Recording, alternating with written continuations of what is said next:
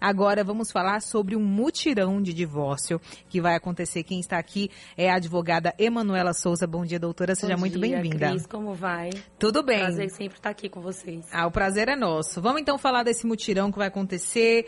É, quem pode participar desse mutirão? O que, que precisa levar para participar? Conta pra gente. Então, Cris, o mutirão é gratuito, hum. né? É uma parceria do, do Estácio de Sá, do Núcleo de Prática Jurídica, com a Casa do Caminho, né? Que é um centro de um centro espírita que fica Sim. em Sussuarana.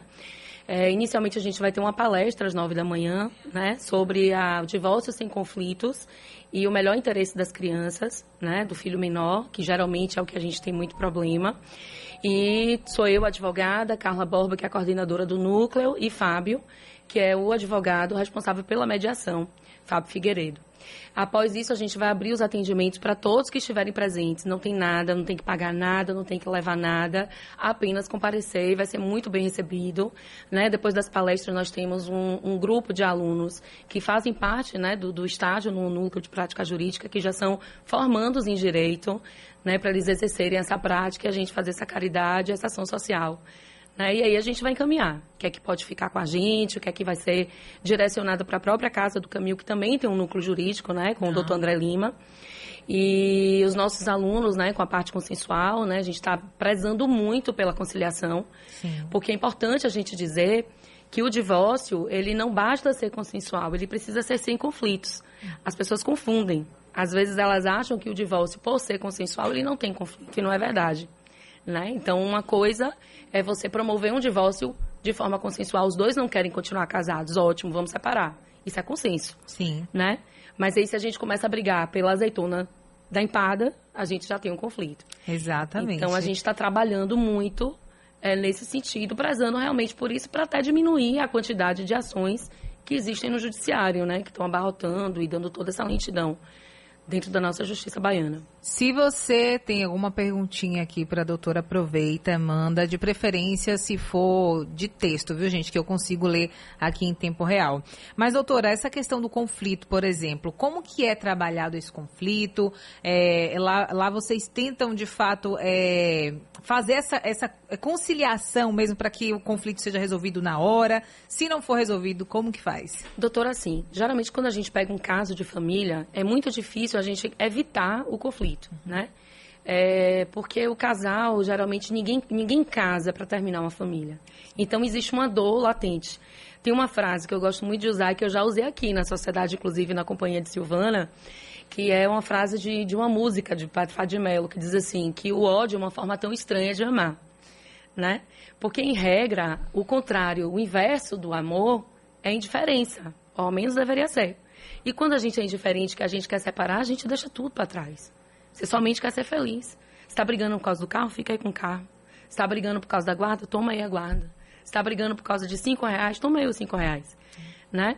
E é difícil a gente conseguir isso. Então, assim, lá no, na Casa do Caminho, né, que a gente vai fazer essa palestra, a gente vai tentar conscientizar a população da importância da gente evitar o conflito.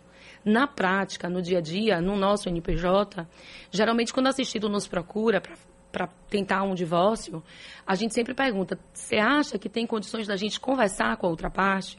Você acha que a gente consegue conciliar? Porque são ações muito mais céleres, né? Quando a gente não encaminha direto para o balcão de justiça, a gente faz lá, peticiona para o juiz, apenas para homologar aquele acordo que foi feito.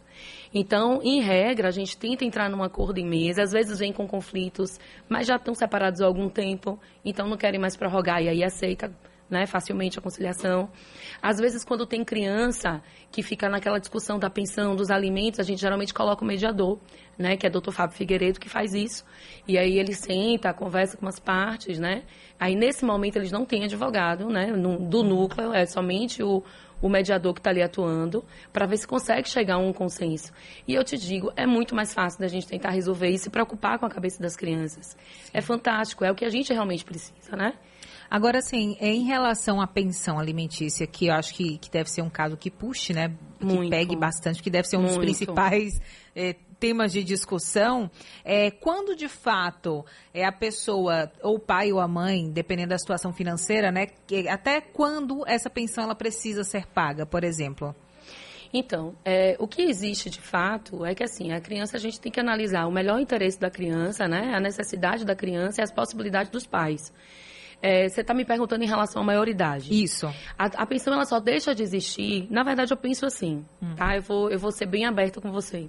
Eu acho que quando a gente precisa movimentar o judiciário para fazer uma pai e uma mãe, um pai e uma mãe se conscientizar de que eles precisam colaborar financeiramente com a vida dos filhos, eles já erraram. Eu acho que parte do princípio da conscientização. Uhum. Se você viveu junto, você sabe quanto seu filho precisa. Se você mora separado e você tem um bom relacionamento com seu filho, mas você sabe que você tem um filho, ainda que você não tenha um relacionamento com a mãe, você sabe da sua obrigação. Sim. Então eu penso que a partir do momento que a gente precisa ingressar no judiciário para pedir uma pensão, a gente já está falhando como pai e mãe. Já mas, tem algo errado aí, né? Mas, já que a gente já ingressou com a ação, já que o juiz arbitrou um valor, já que existe uma sentença, essa sentença só pode ser derrubada pelo próprio juiz. Então, a partir do momento que o juiz determina lá um salário e meio de pensão e o filho faz 18 anos, essa pensão não está automaticamente extinta. Porque essa criança ou esse adolescente ainda não necessariamente ele já vai se prover. Uhum. Ele pode estar estudando. Então, o que, é que a gente precisa? Que ele comprove. Continue estudando, está fazendo faculdade, já tem um emprego, consegue se sustentar. Se não, a obrigação continua dos dois né? E aí, essa, no máximo que pode ocorrer é pedir uma revisão. Mas se não for o caso, tem que entrar com ação de exoneração de alimentos. Senão, a pensão continua prevalecendo. E aí, eu lhe digo uma coisa, Cris, engraçado. Quando a gente fala sobre isso, né, de quando alcança a maioridade, automaticamente deixa de pagar, eu penso assim, o quanto que a adolescência tem sido retardada hoje em dia, Sim. né? Quantos filhos e adolescentes de 20 e 30 anos os pais têm dentro de casa? Por que, que quando está separado tem que ser diferente? Né? Porque assim, está separado. O filho está lá com a mãe ou com o pai. Provavelmente desempregado, né? Sobretudo dentro dessa crise que a gente está vivendo econômica. Uhum.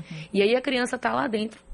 O adolescente está lá dentro, não consegue passar no Enem, ou está estudando para o Enem, ou já está na faculdade, mas não consegue um emprego, não tem condições de se prover sozinho, e a mãe ou o pai que reside com ele está ajudando com a moradia, com as contas que tem que se pagar, né, para subsistência da família, alimentação, luz, enfim, aluguel, quando é o caso.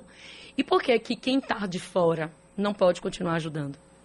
Então, assim, eu acho, eu volto a dizer a você, vale o bom senso. Se é meu filho, é meu filho.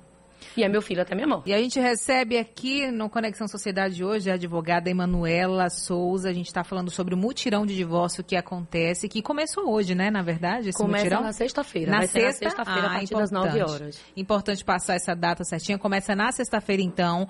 O atendimento vai ser feito lá na própria na Casa própria do Caminho, sede, né? Na Casa na do sede. Caminho, no auditório, Uhum. né? Vai ter a palestra às 9, logo em seguida a gente vai fazer a triagem para os atendimentos.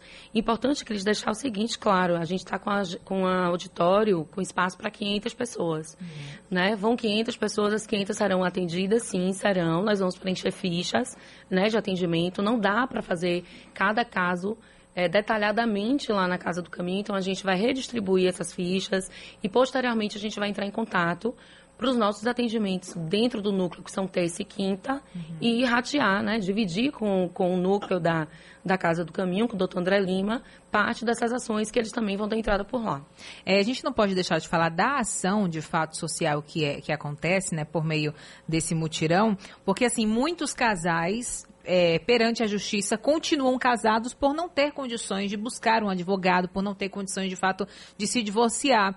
E, e acaba ficando preso ali, Sim, né? Um ao sim. outro, por exemplo. E dúvida também, né? Às vezes a gente faz um atendimento, não necessariamente a gente precisa ingressar com a ação. Às vezes as pessoas só têm dúvida, então pode ir que a gente também tira. E uma outra coisa, Cris, você tocou no assunto aí. Embora a gente esteja fazendo essa ação social dentro da Casa do Caminho, a gente não está fazendo uma ação focada na religiosidade, tá? É uma ação social, a Casa do Caminho trabalha com caridade, mas a gente vai atender todo mundo de forma indistinta. Perfeito. Né? Tem um ouvinte que mandou uma pergunta aqui. Solta aí, por favor, Ramon. Bom dia, Cris. Bom dia. Fazer uma pergunta à doutora aí. Olha, eu, minhas filhas já têm 35 anos. Até hoje eu pago pensão. E duas têm 27. Elas é a favor de eu suspender a, a pensão. Todas as quatro é a favor. Aonde que eu vou?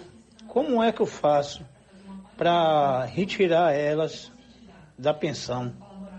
Pode me ajudar, doutora? Cris, muito obrigado, muito obrigado, doutora. Meu nome é Theo, aqui de Itapuã. Boa tarde, bom dia, seu Theo, tudo bom? Então, seu Theo, você vai procurar a gente lá no Núcleo de Prática Jurídica na Estácio, Rua Xingu, no ICHEP, Estácio de Sá, né, Campos Gilberto Gil, fica logo assim, na esquina, na ponta da ladeira. O senhor vai ser muito bem recebido, procura o Núcleo de Prática Jurídica.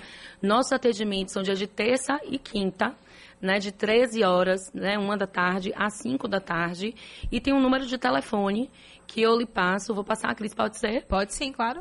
Vou pedir a assessora que está aqui do lado para ela lembrar para mim o número que eu não sei, o número de cor. E o senhor vai ligar e vai agendar com Theo ou com Lucas. Tá? Inclusive, Theo, seu xará, tá fazendo até aniversário hoje. Ele e a coordenadora da, do NPJ aproveitar para dar parabéns. Aí, pronto. Agora, ainda em relação à questão da pensão, que ele trouxe é, essa questão, na verdade, de como como resolver o, o, conflito. Quer dizer, não é bem um conflito porque as filhas estão em consenso. Mas e quando, por exemplo, existe um caso em que o valor que está sendo pago para essa pensão, o, o, pai acha que é muito além né, do que deveria, o filho já é maior de idade, não demonstra um certo interesse em buscar um trabalho, já que, de certa forma, está mais cômodo para ele aquele valor. Sim. É como lidar numa situação dessa, doutora? Aí é aquela coisa que a gente conversou, né? Ele precisa estudar qual é a real necessidade necessidade dele. Né? A gente tem que lembrar sempre que vai existir esse, esse parâmetro da necessidade do filho e da possibilidade dos pais. Quantos casos a gente também vê de filhos que já trabalham, já, se, já têm condições de sustentar, uhum. né? E que ganham infinita, ganha, ganha até mais do que o pai uhum. e que continuam recebendo alimentos. Então, assim, é uma coisa que a gente precisa sentar e analisar. Mas nesse caso concreto que você me trouxe, o pai pode entrar ou com pedido de revisão, a dependendo da situação, se ele ainda precisar dos alimentos, né? Uhum. Ou entrar com ação de exoneração, que é a ação do seu TEL, que estava falando agora. Então, o que é que o seu TEL tem que fazer? Tem que ir com a filha, né? Ele vai agendar lá com a gente. Já pegou o número, Isabela? É, o, o, o, contato da gente, ele vai entrar em contato e vai agendar um horário, a gente vai atender ele, vai provavelmente ele vai levar todas as documentações dele e das filhas, eles vão assinar, né, dentro do, do nosso termo de acordo e a gente vai protocolar e rapidinho se resolve. Agora, sim, é, só para a gente é, fechar essa questão do mutirão que começa na sexta-feira, é, quais são os documentos que precisam ser levados né, para poder preencher o formulário? Importante, em, em, regra, a gente não vai é, é, acolher nenhum documento lá no, no, ato, mas se quiser levar, já ajuda, né? Uhum. Identidade, CPF, né? Se tiver criança, a certidão do menor. Esses, esses documentos eles serão direcionados, porque todos esses atendimentos, Cris, eles vão ser direcionados para o NPJ. Sim. Exatamente para que tenha um conforto, né? Para que tenha uma hora de atendimento, para que consigam ser escutados com mais atenção. Porque uma coisa que eu, eu falo muito no núcleo, inclusive para os meus alunos, é que a gente tem que ter a escuta muito ativa. Né? Nós atendemos quando nós fazemos a faculdade de direito, quando nós atendemos, principalmente na área de família, a gente tem uma carência muito grande de escuta dessas pessoas, né? Até para saber como acolher e o que direcionar, né? Se realmente a gente vai ter um litígio, se for inevitável litígio, né? Como é que a gente conduz? Sim. Se existe já às vezes situações em que o casal já está separado de fato, né? Como você citou, há anos, moram até separados, mas estão ali por causa de um terreno ou porque não tem como pagar um advogado, permanecem casados. Então, são coisas que a gente vai analisar de perto. Lembrando que a gente ainda tem a possibilidade do divórcio extrajudicial. Né, quando não tem filhos menores, uhum. né, e quando estão em consciência, a gente também consegue. A diferença é a taxa cartorária, né?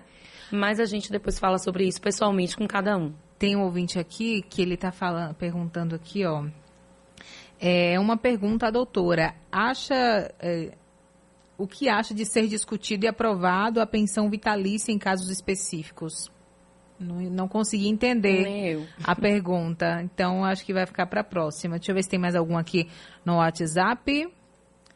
É, aqui, Cris, pergunta à doutora qual é a porcentagem do salário que é correto para dar a pensão. Joel de Pernambués. Então, Cris, isso é uma polêmica tão grande, porque assim, a nossa legislação ela não fala de valor específico. Hum. Né? Não existe um percentual na, na, na nossa legislação.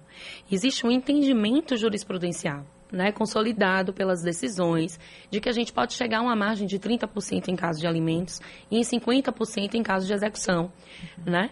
Mas é uma coisa, não é uma coisa firmada. Então, às vezes, um pode pagar 10%, o outro pode pagar 30%, o outro já deve ter uma família com outros filhos que dependem dele, ou pode ser o provedor de família, cuidar da mãe, né? Então, são casos, casos e casos. A gente tem, uma, tem uma, duas frases que a gente diz na faculdade de Direito, que os meus alunos devem estar ouvindo e com certeza vão, vão, não vão esquecer. É depende e cada caso é um caso. Tem ouvinte aqui mandando pergunta, peraí. Bom dia mais uma vez. Cris, você falou tudo aí refém ao divórcio. O divórcio é muito caro para a gente se divorciar. Eu passei por esse processo, eu sei o tanto que eu sofri, o tanto que eu marquei. Então, Cris, e, por exemplo, quem mora no interior pode participar desse mutirão, porque minha filha mora aí em Salvador. E ela está com esse processo de divórcio. Mas eu quero também que a doutora explique o divórcio quando envolve menor. Ela não disse o nome, né? É Maria. Dona Eu Maria. Conheço pela voz. Maria lá de Crisópolis. Dona Maria já é daqui, né? Já, bate ponto. Já, todo dia ela está aqui com a gente. Dona Maria, é, a senhora trouxe uma situação importante, Cris, porque assim, primeiro que é importante dizer que a gente faz atendimento para população hipossuficiente que recebe até três salários mínimos, né, como renda familiar. Uhum. Segundo, que assim, quem mora no interior, a gente não tem como atender pelo NPJ do Gilberto Gil, porque a nossa jurisdição ela está focada em Salvador. Sim. Então a gente vai realmente resolver somente problemas de quem mora aqui. Mas se for consensual e a gente não tiver uma demanda, né, muito grande, não tiver imóvel, a gente pode tentar ver como é que faz, né, para facilitar. Não deixe de ir para palestra, né, ainda que more no interior, porque a gente pode tirar até eventual dúvidas que provavelmente pagaria com um advogado particular. O que a gente não puder acolher, a gente vai encaminhar para a Defensoria Pública. Né? Sobre criança, é o que a gente já falou. Né? Nosso caso concreto, quando tem criança envolvida e que tem a discussão a respeito da guarda e dos alimentos, a gente encaminha para o nosso, o nosso setor de mediação, né? para o advogado que cuida da mediação. Por quê? Para a gente tentar resolver entre os dois, dentro da realidade de cada um, o que for melhor para o menor. Né? Sobre a guarda, a gente sempre preza pela guarda compartilhada, né? Para exatamente não ter um choque na cabeça da criança. Que é a guarda compartilhada, doutora? A guarda compartilhada é a gente botar os dois, pai e mãe, como responsáveis pela vida da criança, né, ao longo do tempo. Então, onde vai estudar, onde vai, onde é que vai, é, qual médico que vai, um pode levar na escola, outro pode buscar. A gente tira um pouco da questão da obrigação apenas financeira e inclui ali um pouco da rotina, para que pai e mãe se sintam responsáveis e para que o filho é, continue vivendo na medida do possível como se os dois juntos estivessem. É, tem um ouvinte que fala aqui também, é bom dia, tenho dois anos que pedi um divórcio e até agora nada. O que faço? Vamos lá. Esse caso está em andamento, né? Imagino eu. Eu acho que o caminho é procurar o advogado que está fazendo o acolhimento, né? Que fez o acolhimento deles, que deu entrada na ação, ou a Defensoria Pública, né? A Defensoria Pública fica no Jardim Baiano, no site da Defensoria Pública tem um número de atendimento que ele pode se informar, quem é o, o defensor responsável, qual é a vara, né? Que foi é, distribuído o processo e a partir daí ele pode diligenciar junto com a defensoria ou com um advogado que esteja com ele, porque também a gente tem que entender que o nosso judiciário ele está lento devido à quantidade de processos que existem no judiciário. Recentemente o CNJ fez uma- um, um levantamento, não sei se vocês acompanharam, e a justiça baiana é uma das piores, né, em termos de celeridade. Então é importante saber que nem sempre vai depender do profissional que está à frente do divórcio.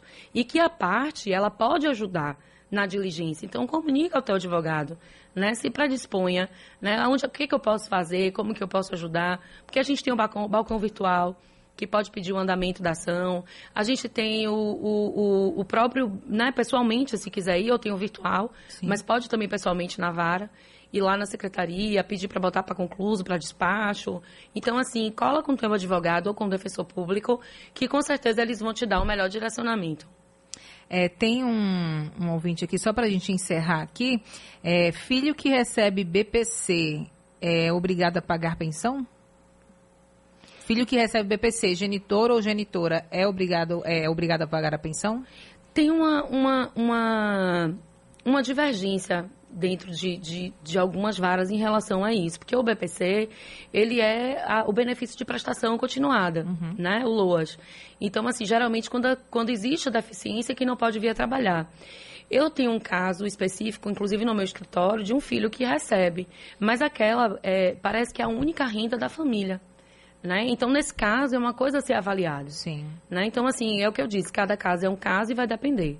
Em regra, não, mas depende né? do contexto, do, da situação da família e, e, e do entendimento do, do juiz que, que, que for julgar aquele caso. É, o ouvinte está perguntando aqui qual é o número que ficou. Conseguiu? 3203 2108 8180. 2108 8180. Pronto. Qualquer coisa, Google, né? Eu acho que todo mundo tem acesso aí pelo celular. Joga lá, Gilberto Gil, é, INPJ, de Núcleo de Prática Jurídica, né? IN de navio, P de prática, J de jurídica. Coloca lá, INPJ, Gilberto Gil, Estácio, e vai aparecer o número do telefone também. Mário Sérgio pergunta: quando o juiz der o despacho de divórcio para ser 100% divorciado, tem que ir ao cartório com a certidão de casamento atualizado para averbar? Não entendi a pergunta porque eu estava raciocinando uma outra informação Vamos que eu vou passar antes que eu esqueça. Diga. A gente também tem um atendimento. É, atendimento npj.gilbertogil.gmail.com. Aí pode encaminhar É uma outra ferramenta também para marcação de consulta. Vou repetir a pergunta. Vamos Mário lá. Sérgio pergunta: quando o juiz der o despacho de divórcio para ser 100% divorciado, tem que ir ao cartório com a certidão de casamento atualizada para averbar? Tem. Precisa fazer isso porque a partir dali sua vida, seu estado civil vai, vai mudar e isso vai ser alterado dentro do cartório que fez o seu casamento, né? Que está com registro da sua certidão de casamento assentada. Prontinho. Tem uma outra ouvinte aqui que está querendo saber onde é que vai ser, né, o mutirão. Vou repetir então aqui para vocês. Na sexta-feira, a partir das nove da manhã, começa com a palestra. É, o atendimento vai ser na Casa do Caminho, que fica na Avenida Ulisses Guimarães, número 5000, em Sussuarana, gente. Avenida Ulisses Guimarães, em Sussuarana. Então, basta ir é, não é obrigatório levar nenhum documento, mas se puder levar também é identidade, CPF, né? Até né? Acho que ninguém anda sem identidade. É. de casa, né? É, ninguém sai de então, casa sem identidade. Exato. E uma outra coisa, Cris, importante que a gente só vai fazer atendimento de quem efetivamente fizer parte da palestra, tá? Certo. Então precisa chegar às nove da manhã, participar da palestra, porque está dentro de todo o contexto do atendimento, para a gente poder quebrar essa ideia do litígio aí dessas cabecinhas. Prontinho, doutora. Muitíssimo tá obrigada aqui pela Nada. participação. Imagina. Agora são 11 horas e 17 minutos. Tenha um ótimo dia, Obrigada, viu? bom dia para vocês, bom dia para os ouvintes. Estamos abertos sempre que precisar. Obrigada. A gente conversou com a doutora Emanuela Souza, advogada, que vai participar desse mutirão de divórcio que acontece na sexta-feira.